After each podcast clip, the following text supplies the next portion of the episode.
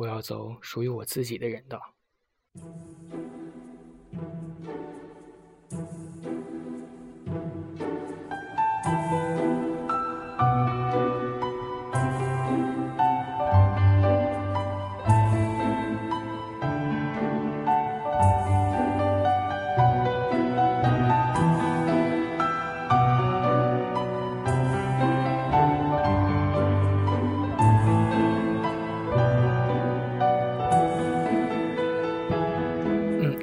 收听本期的《漫谈日本》，我是川。那最近呢，电影院啊，全国吧各大的这个大型电影院都已经上映了这样的一部电影《火影忍者博人传》啊，这样的一个剧场版。这个制作的总指挥呢是岸本齐史啊大老爷啊。然后我个人是非常喜欢这个动漫的。然后今天和大家聊的呢，也是有关于这个。火影忍者这个众所周知，大家都是很了解的这样的一个动漫。然后这个动漫呢，也是在很很就是上一代人啊，也没有上一代人吧，就是十十十年前，也是呃十年前的人当中嘛，然后也是引起了很大的一波的一个反响啊，这样的一个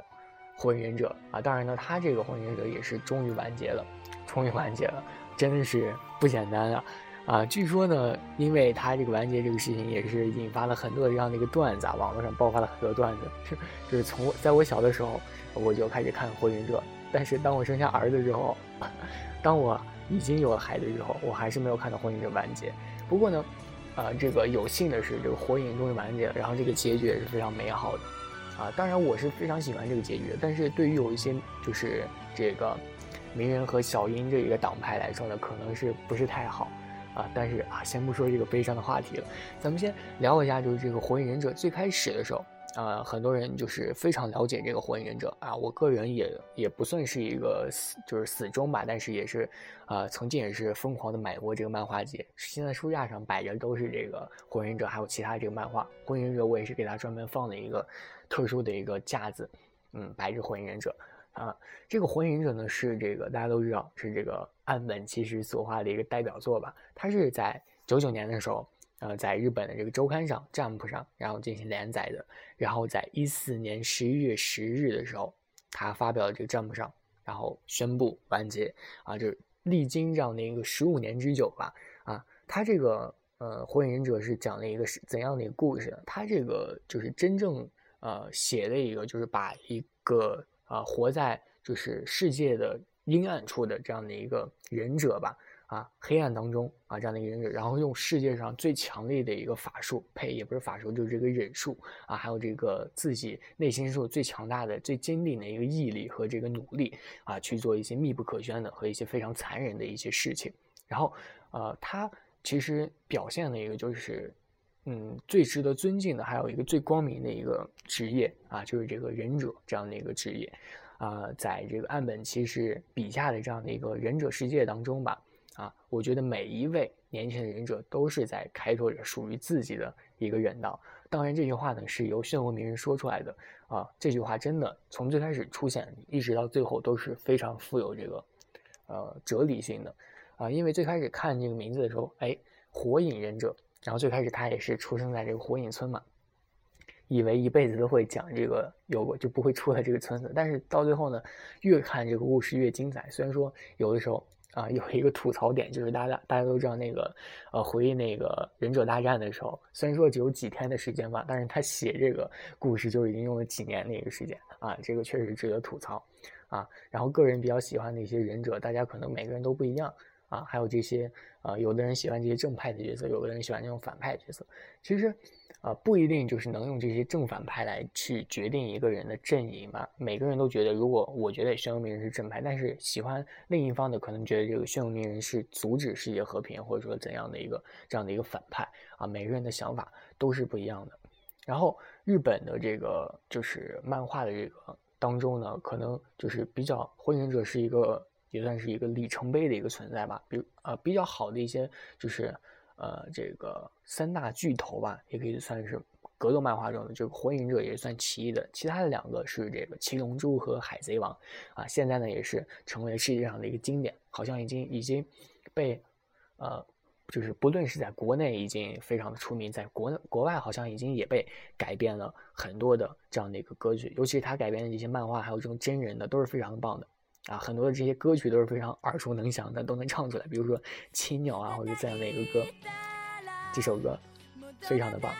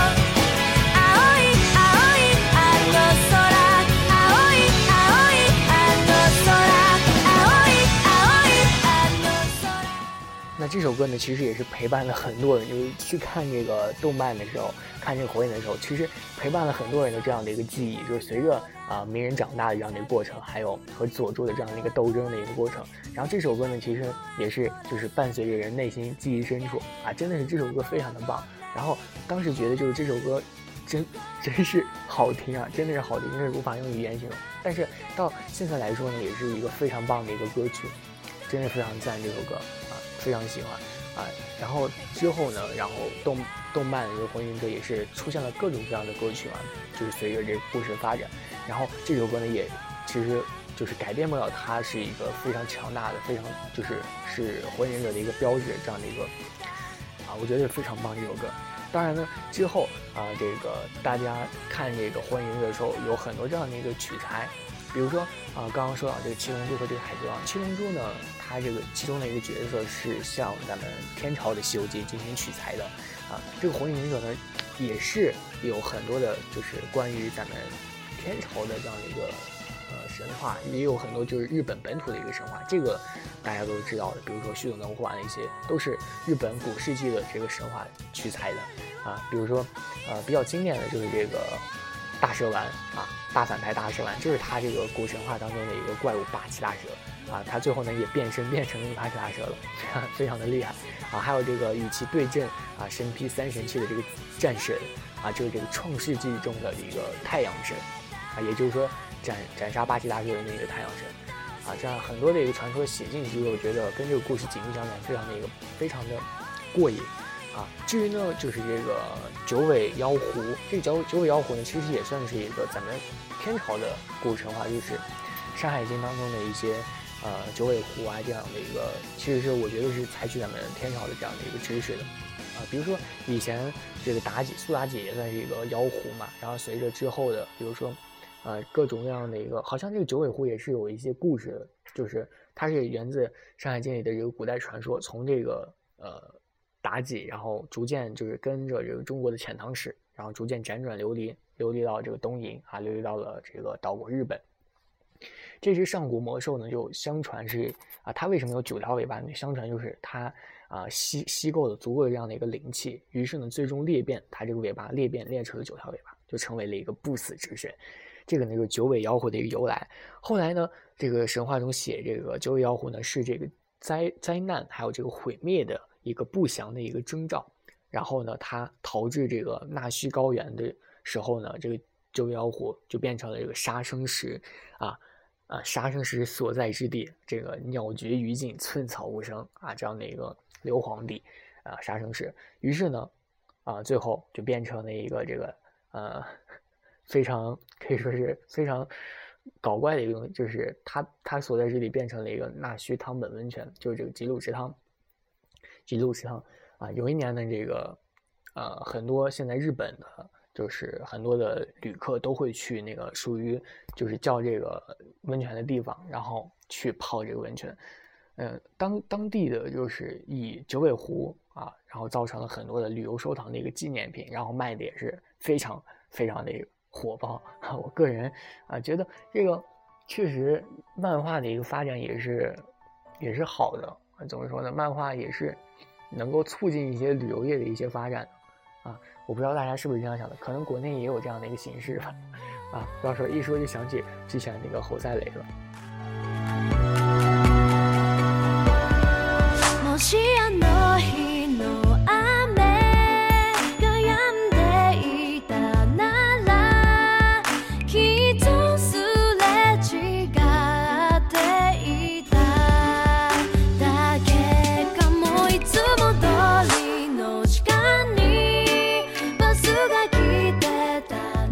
歌呢是这个谢佳奈的一首歌啊，也是《火影忍者》剧场版里的一首主题曲啊。非我个人也比较喜欢谢佳奈这个人，然后他唱的歌也比较好听，正好也是《火影忍者》当中的一首歌啊，很多人也是听过这首歌的啊。其实《火影忍者》当中有很多耳熟能详的歌曲啊，我在这里也就不一一的说了。刚刚最开始的时候和大家说到了这个《火影忍者》这个剧场版，因为它这个剧场版呢也算是继承了一个以前的这样的一个就是结局的这样的一个故事啊，他孩子的一个故事啊，漩涡博人啊这样的一个故事。然后呢，呃，我觉得就是已经有很多人看过这个剧场版了啊，但是呢，我还是不想在这里进行一个剧透，因为我很早以前看过这个剧场版之后呢，个人觉得还是比较满意的，而不算是以前那样的一个。而且是把之前的故事先集结起来这样的一个烂片，而是一个全新的一个故事，啊，就是它这个故事性描绘的是非常好的，呃，如果没有看的话，可以让大家听一下这个预告片，它是怎样讲的。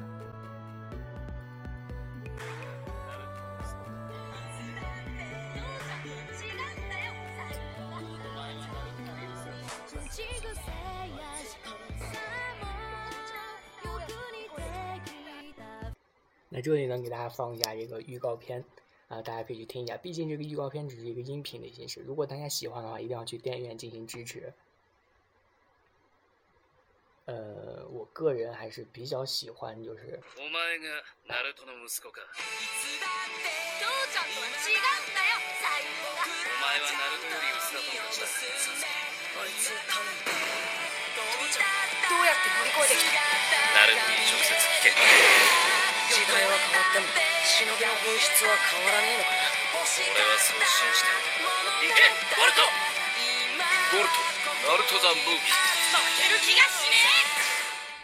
那这个呢，就是《火影忍者》啊《博人传》的一个音频的，我给大家呈现的一个音频的预告。然后大家有兴趣的话，觉得听起来非常不错的话，一定务必要去看一下这个《火影忍者》这个，去支持一下他们的票房啊。当然呢，还有一个就是大家啊。不知道有没有喜欢这个《火影忍者》玩这个游戏的，不管是手机上还是电脑上。之前呢有这个《究极风暴三》啊，大家可能玩的非常的爽。但是最近呢，可能是因为由于就是配合这个电影预告啊，电影的这个播出吧，然后它这个《究极究极风暴四》也出现了啊。然后如果有喜欢这个动漫不是游戏的呢，可以啊听一下接下来这个预告片，就是有关这个游戏啊《风火影忍者》这个《究极风暴四》的这样的一个预告欣赏。啊，我个人觉得这个欣赏也是非常不错的。然后他这个欣赏呢，也不是就是真正的游戏内的这样的一个对打，而是一个就是以动漫的这样的一个形式、动画的一个形式啊展现的一个预告。如果大家不喜欢听的话，可以稍微的快进一下啊，也有这个两分四十九秒这样的一个预告。但是呢，我还是希望大家听一下，就是并不是真正的游戏那样的。如果不喜欢的话，可以不听。但是它这种呢，是一个就是画面可以赶超动漫的，或者说赶上动漫的这样的一个呃。非常棒的一个预告吧，大家可以啊听一下这个预告啊，我个人觉得是比较棒的一个东西。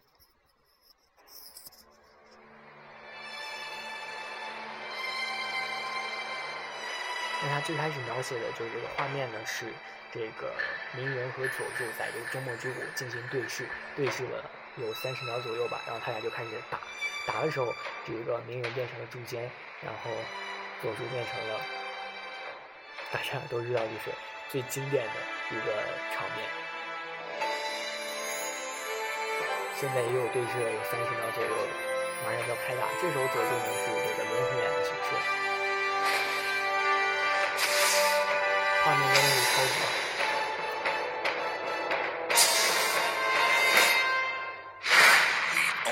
battle awaits. ここまで高揚する戦いはいつぶりか。終わらせるにはまだ惜しい。そうだ柱。今までのことを巨人和班的这个战斗真的是画面非常非常的棒真的不是五毛钱的特效是我觉是十块钱的仲間を侮辱するだけぞ。お前に俺の。他不想杀他，但是他说他瞧不起他。いつでも殺せるってことか。違う。俺たちは友だと。俊仙一直认为他俩是朋友，但是班呢觉得这是一种非常无聊的一个羁绊。和这个佐助和鸣人的内心的想法，我觉得是一样的。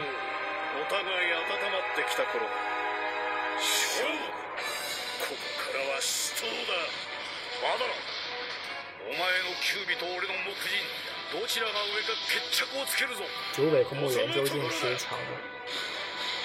俺とここまで対等に戦える者はお前だけ。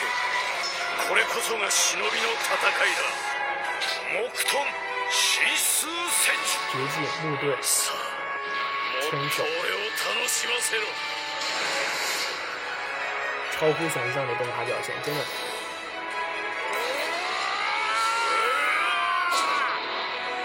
喜欢这个游戏的，或者喜欢这个动漫的，想玩的，可以去下一个游戏。《究极风暴四》《火影忍者究极风暴四》对 PS 四 PS 四上的这个游戏，当然 PC 版也是可以去下的啊。然后呢，这个就是《究极风暴》的一个呃 这样的一个预告片了啊。如如果大家喜欢这个就是游戏的话，可以去下，因为最近这个《火影风暴》这个《究极风暴四》呢啊配《火影忍者》这个《疾风传》《究极风暴四》呢也是评分也是非常的高的，好像评分已经高达八点零了啊，非常火爆啊。然后我这个作为一个游戏性的可以游戏性的玩家呢，可以可以推荐给大家，因为它这个呃最擅长的这样的一个方面，画面啊，无论是这个游戏性还是画面，都是超越了之前的这个《究极风暴三》的，而且就是之前他非常不擅长的一个领域也没有。呃，虽然说没有得到一个非常大的一个改进吧，但是他我觉得他是处于一个情理之中的，因为谁也没有指望他就是能够成为之前的一个非常棒的这个铁拳这个游戏一夜之间爆红的啊。虽然说没有人指望他吧，但是他这个呃这个游戏也是非常出乎意料的嗯，可以说是这个百尺竿头难进一步吧，还有对百尺竿头更进一步吧。它这个成为了一个火影系列中非常华丽，也是最让人心血沸腾的一个画面，因为它是经历过这个火影漫画的一个完结嘛。它之中的很大的一个亮点，无论是这个故事模式啊，还是这个对打模式，它这个故事模式的一个精精确精良的一个程度呢，是非常让人觉得内心觉得较好的。啊，虽然说它这个关卡不算是太多吧，但是差不多每一个小的细节都能打出一种就是剧场版的那种大气磅礴啊的那种感觉啊。然后在这个故事模式的战斗中呢，很多的这种精彩的 QTE 啊，还有这种标准的战斗，都是按照了一种剧情的发展的一个线索，就是将它巧妙的联系在一起。比如说，呃，我我最喜欢的一个就是这个鸣人和雏田的这个。究极技的一个释放，就是游戏里的一个绝招的一个释放啊。然后鸣人和雏田还会进行互动，雏田会说：“我现在很安心啊。”这样的一个虐狗那样这样的一个台词啊，它可以说是非常的夸张，但是它也是非常精致啊。这种展现，总之呢，用这个非常具体的一个语言，我觉得是描绘不出这个游戏的这样的一个精确性的。当然，我也不是做这个游戏的一个广告，因为我真的是觉得这个游戏是非常非常非常棒的。啊，因为跟此前的很多的这样的一个游戏进行对比呢，啊，觉得，嗯，这个游戏呢确实是经过这个认真的一个进行的改编的啊。然后《究极风暴四》呢，还还是有一种耍帅的这样的一个感觉，然后让很多的这个宅男或者说游游游玩的人家呢，让他们一次又一次的觉得瞠目结舌啊。同时呢，也是吸引了很多就是说没有玩过这个游戏或者说没有听过《火影忍者》，当然这个呃还是比较少的这种情况。但是呢，这个游戏真的是。非常棒的，我觉得大家，呃，真的是希望大家去下一下这个游戏，啊，个人认为呢，就是就它这种游戏的这种效果能够真正的展现出来呢，是因为啊，他们对于这种镜头的运用啊，还有一种，感觉他们那种执着性是非常强的啊，啊，他们这种执着呢，在之前的几部就能看出来，比如说之前就啊，究极风暴之前这种火影忍者系列之中呢，其实也已经有这种。啊，但是呢，直到现在的这个作品呢，啊，他才将这种以前这种剧情过长啊，还有这种必杀、超级必杀啊，然后这种功夫真正的弄成了炉火纯青的一个地步啊，然后是感觉挺棒的。比如说两个人打架，以前这种场景中是没有人的啊，但是呢，现在这《究竟风暴四》两个人打架，在城中打架的时候，很多周围的人都会受到波及，非常棒啊！就就我最开始让大家看，刚刚让大家看的就是柱间和班的这个战斗，两位老爷子的战斗啊，其实啊，真正玩起来呢和这个看的是一样的啊，真的是呃非常棒的一个动漫。我觉得，如果你作为一名格斗游戏的粉丝，不喜欢火影忍者，或者说喜欢火影忍者没有玩过格斗游戏的，都可以去下一下，寻找一下这个格斗游戏这个刺激。这个究极风暴四呢，可能会让你觉得非常的不会让你感到失望啊。这个呢，就是火影忍者的这样的一个游戏啊。之前和大家说的这个火影忍者的这个游戏，还有这个忍者的这个火影忍者的啊电影版啊，都让大家去一一的体会过了啊。我的目的呢，就是希望让大家。啊，更加喜欢《火影忍者》这样的一个系列啊，虽然说它已经完结了，但是它之后会可能会播出更多的啊更好的这样的一个以《火影忍者》的一个形式，比如说动漫啊、周边啊啊都会非常棒的啊。我现在家里还摆着很多《火影忍者》的这样的一个周边啊，虽然说制作呃不是非常非常特别的华丽吧，但是我个人还是比较喜欢的，跟其他的这样的一个周边比。呃，数量已经取胜了一些，虽然说这个质量不好吧，啊，但是呢，把它们摆出各种各样的一个造型，还是啊买这个手办最初的一个心愿啊，毕竟是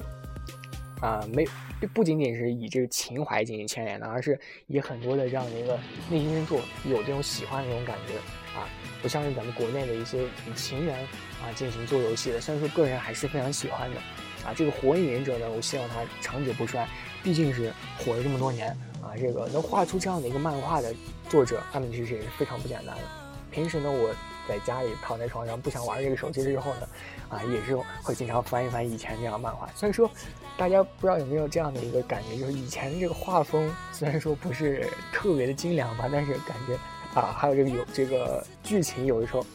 啊，真的是想吐槽啊。最开始买下漫，我是先看的漫画嘛，然后最开始买买下这个漫画之后看的时候说。这个就是人人称赞的火影嘛，但是看了几本之后，确实觉得这个故事性吸引了我。最开始是这个故事性，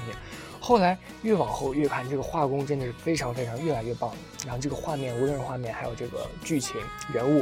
啊，都是非常吸引我的。怎么说呢？火影真的是一个，火影真的是一个很棒的一个动漫。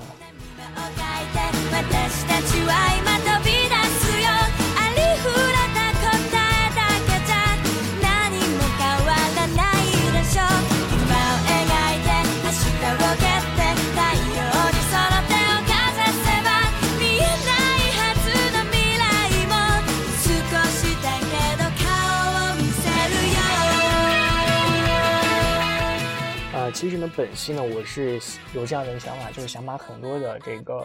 呃，能够唤起大家童年回忆的，或者说对于火影有关的这样一个回忆的音乐全部放出来。但是，奈何这个时间确实是不够啊，然后只能把一些耳熟能详的，能够让大家觉得，哎，这个就是火影呀，啊啊，一听就是火影的这样的一个感觉给大家放出来。嗯，可能还有很多有讲述火影的这样的一些知识。啊，大家呢可以出门绕道右拐啊，有很多很多的讲述火影的东西啊。大家可能来我这儿听够了游戏和这个电影版之后呢，可以去旁边啊邻家去听一听有关于火影的其他的真正的一些呃周边和发展的史啊。我个人认为我了解的就有这么多啊，是大家就现近现代就现在的这个时间段里大家想知道的一些资讯啊，想和大家普及一下。还有之前，对，还有一些小的这些，就是真正漫画里有关小，还有一些真的木叶隐村、火影村，哎，不对，木叶隐村这些的事情。呃，虽然说没有和大家细讲，但是，呃，周围肯定有很多啊，我的邻居肯定有很多人会去讲这些问题啊，也请大家在。啊，喜欢我节目的同时务必在一些弹幕中留言，非常喜欢这种形式，之前已经说了啊，真的是非常非常的喜欢。然后喜欢的话一定要点一下订阅啊，去关注一下旁边的人的节目啊，在这里拜托了。那本期的火影跟火影有关的那看日本就到这里了，那下期再见。